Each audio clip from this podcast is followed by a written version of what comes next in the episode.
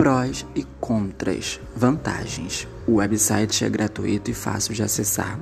Todo mês tem atualizações de produtos em promoção. É possível conferir o encarte das ofertas do dia. Está passando a aceitar pagamentos pelo auxílio emergencial. Desvantagens: poucas formas de contatos disponíveis, poucas lojas disponíveis para fazer compras, nem em toda a cidade a opção de delivery está disponível. O atendimento pelo saque varia de acordo com a região do cliente.